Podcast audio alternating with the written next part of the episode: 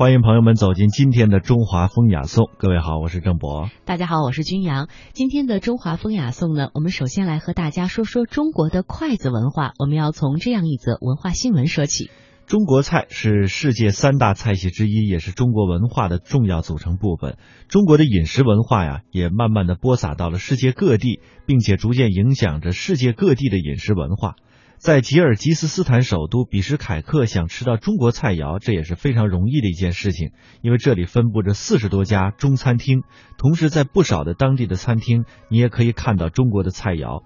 其实不仅在比什凯克，吉尔吉斯斯坦其他地区也是如此的，像川菜、新疆菜、东北菜等，越来越多的菜系都会出现在餐厅当中。像我们非常熟悉的东北一锅炖、兰州牛肉拉面，还有新疆大盘鸡等等各个地方的特色美食啊，都会在这里看得到。在中餐厅用餐的呃塔吉亚是这样介绍的：说中国的美食啊，正在慢慢的走进吉尔吉斯斯坦民众的生活当中。我们都说中国菜的标志呢，不仅仅是只有北京烤鸭，还有新疆菜的大盘鸡，呃，这些呢，其实也是当地人心目当中具有代表性的美味的中国菜。只要说到大盘鸡，当地的人都能够听得懂，因为这道美味的菜肴已经被直接译成了俄语。当地人点菜的时候都会直接说大盘鸡，因为吉尔吉斯斯坦呢是与中国新疆接壤，与新疆的饮食文化有着很多相似之处，所以在这里也能够品尝到许多新疆的美食。但是，也因为这个饮食习惯确实有所不同。大盘鸡最初入驻吉尔吉斯斯坦的时候啊，也曾会闹过笑话的。一位在比什凯克开店多年的中餐老板叫张先生，就曾经讲过这样的一段经历。他说，记得中餐刚刚起步的时候，当地人并不了解中餐是多人一起分享的一道菜，也不知道中餐的分量大到底是一个什么样的概念。那个时候，客人经常是一桌有几个人就点几份大盘鸡，最后这菜一端上来呀，大家互相是干瞪眼，让人哭。笑不得，而现在呢，他们也明白了，一份大盘鸡几个人完全够饱。那时当地人吃中餐，往往都是习惯用刀叉。但是现在在中餐厅会发现，很多的当地人都能够非常熟练的使用筷子了。他们会更多的选择做中式的圆桌，因为呃做圆桌呀吃饭比拼起来的方桌会更方便，更加有利于交流。中国是一个具有五千年文明历史的古老国度，筷子的出现当属中国古代特定文明长期发展的独特成果。有人称它是中国四大发明之外的又一大发明。同时呢。筷子作为文明的产物，承载着中国饮食以及社会文化。这两根七八寸长、细如小指的简简单单的小棍子，巧妙地应用了物理学的杠杆原理，灵活地在餐桌上大显身手，生动地诠释了中华民族的传统文化，是东方文明的象征，被誉为中华文明的精华。接下来，我们将通过一段音频，一起来了解一下筷子的历史。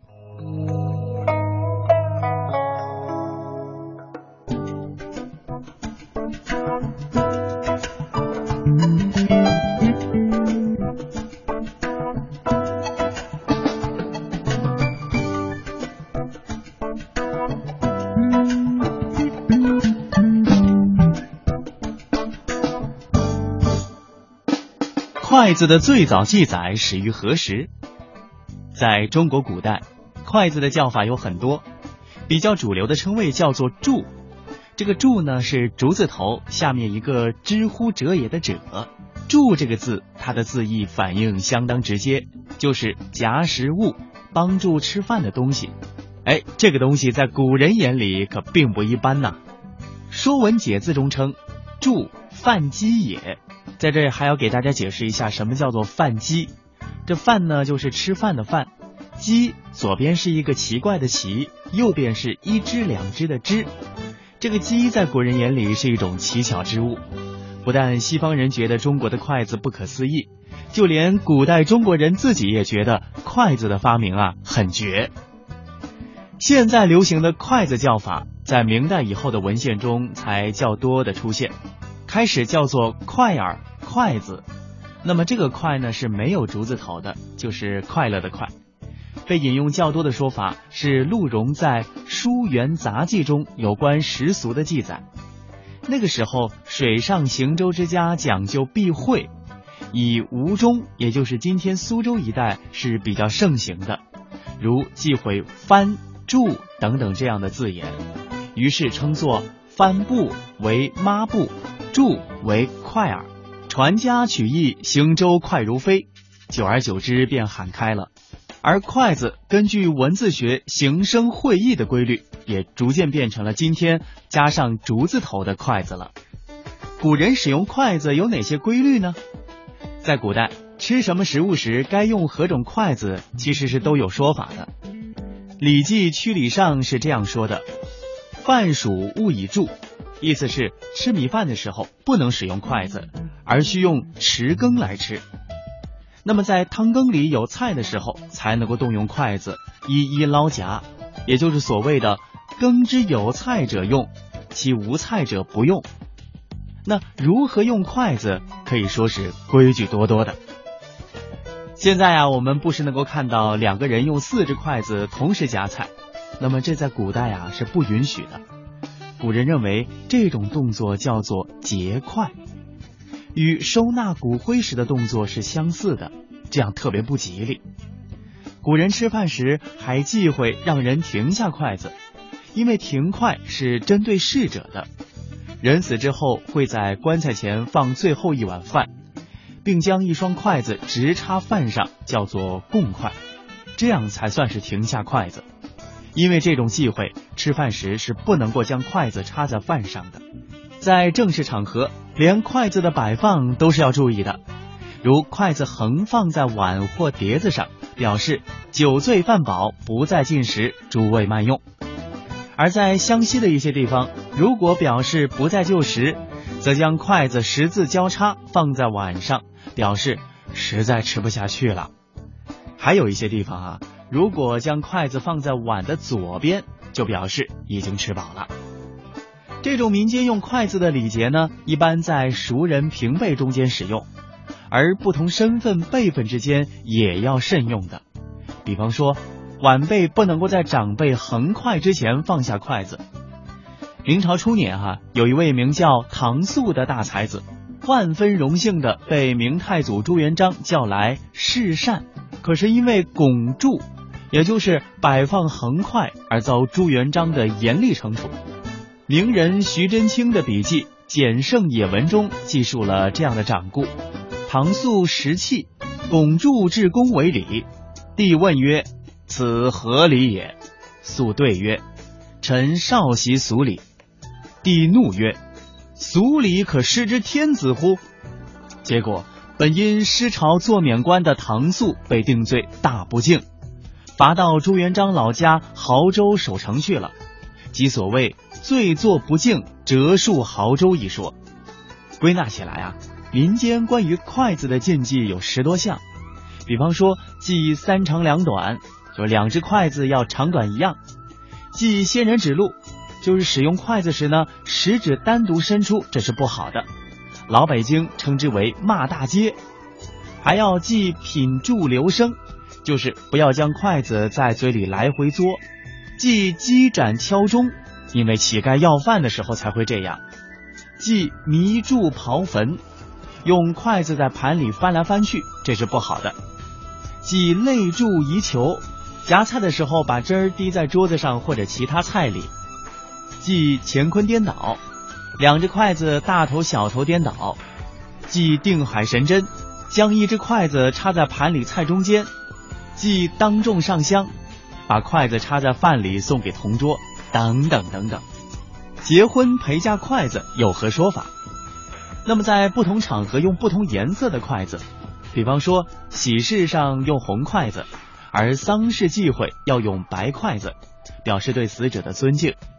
一双筷子要同一色，如果杂色筷，预示家庭不和。筷子在古人的婚姻生活中也扮演着重要角色。过去女孩子出嫁时，在给女儿的嫁妆当中啊，经常会少不了放一双筷子。这种风俗一般认为是出现于宋代。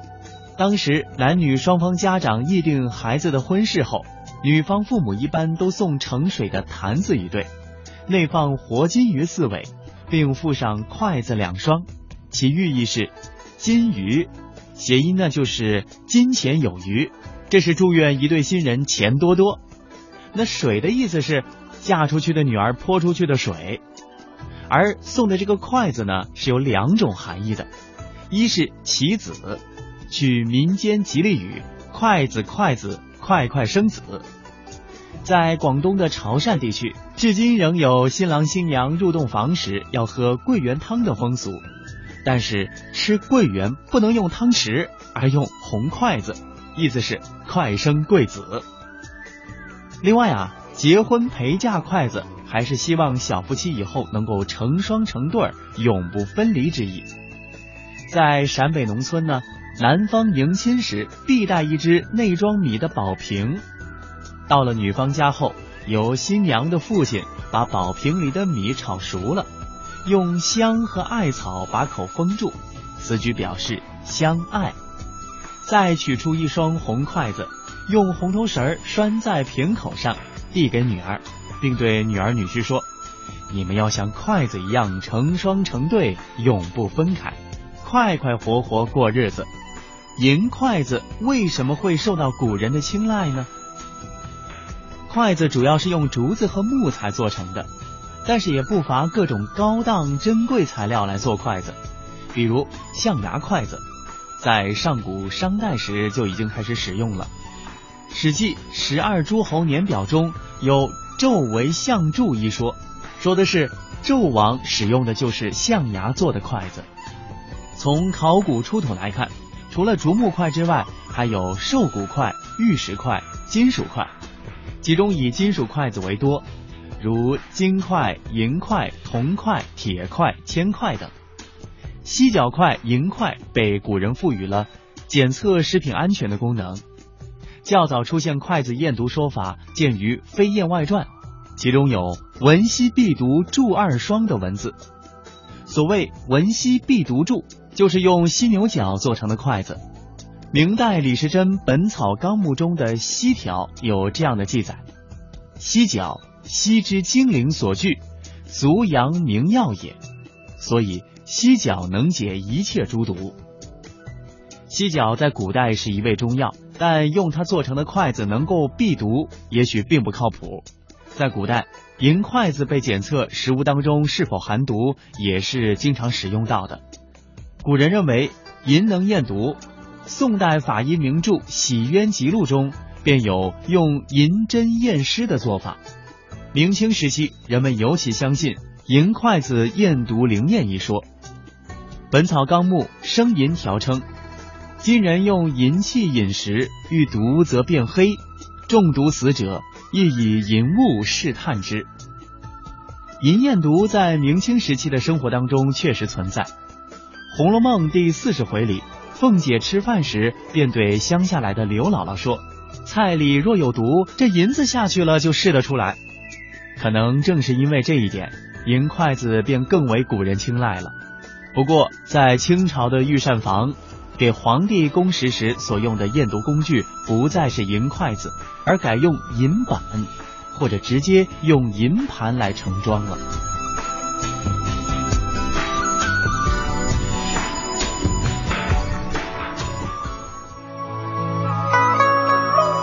说到送朋友应该送什么样的筷子？筷子真的是越用越聪明吗？它背后有怎样的文化意义呢？我们来听听文化学者赵荣光的解读。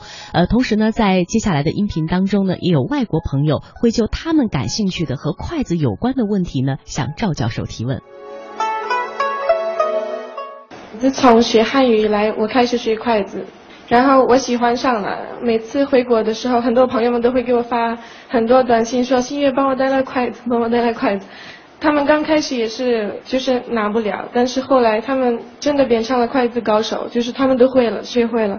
然后每天在家里用筷子吃饭。然后老我想问老师，就是如果想把筷子送，就是作为礼物送人的话，是什么什么材什什么材质的筷子最好？中国的筷子式样很多。我觉得送给西方社会啊，筷子最好用楠木的，为什么？因为楠木象征着清洁和长寿。楠木啊，让它正常从生长到最后的倒伏，一般都是一千年以上，甚至几千年。还有一条，它倒伏了，倒伏了，你不要认为它死亡，倒伏了的这棵楠木，它在日晒雨淋、到处是腐朽烂叶的这种环境下，它仍然还能维持着生命五百年到八百年。它象征着长寿，它象征着坚贞和清白。我们知道，西餐的刀叉可以说基本就是个工具。嗯，没有人在餐桌上吃西餐，坐在那里，然后把刀和叉拿在手里，不断的端详，一定会有人觉得哦他在干嘛。但是如果你坐在中餐的场合，一个比较高档的宴会，很精美的一双筷子在那里，你郑重的拿起来，你认真的端详它。人们会感觉到你对这种文化有亲切和认同。中国的筷子不仅仅是工具，它是工艺品，它是艺术品，它是鉴赏品。到这位女士这里，那就已经是赠送的礼品和永久保护的、保存的珍贵品。使用筷子和智力的这个关系。其实过去有很多说法啊，你像有一些俗语就表达了，呃，十指连心，嗯，对，连心连大脑，啊，心灵手巧，反过来说，手巧心灵，啊，嗯，这个不是我们自己就这样说，啊，全世界研究筷子的专家都这样说。三十年前，中国最早的。留学生到美国，啊，他们在很短的时间内就以自己优异的成绩感动了他们所在的校园。学校里面在议论哦，这些来自中国的学生，他们怎么学习这么好啊？有研究就说，哦，中国的孩子从很小的时候，他们手就很灵活的拿筷子训练了。大概跟这个有关吧。解剖学、医学、心理学的这个研究和我们观察、统计、分析，注意到人的这个手啊啊，到臂这一段，在用筷子的时候都都要活动。嗯。那么它牵动的是三十多处关节，五十多束肌肉。哦。每臂有两万根神经。嗯，每个神经又有几个感觉点，那就是两手就将近有五万到十万个感觉点，哎，所以用筷子很好的来训练手，就自然会引发大脑的啊发育，呃灵活。中国是礼仪之邦，啊，礼法三千。啊，礼很多，但是这个礼其实啊，最直观的、最集中的啊，与大众生活呃关系最密切的，实际上就是筷子。那孔子讲：“有朋自远方来，来干嘛来了？啊，不是单独来吃饭呢，可是必须用饭来招待呀。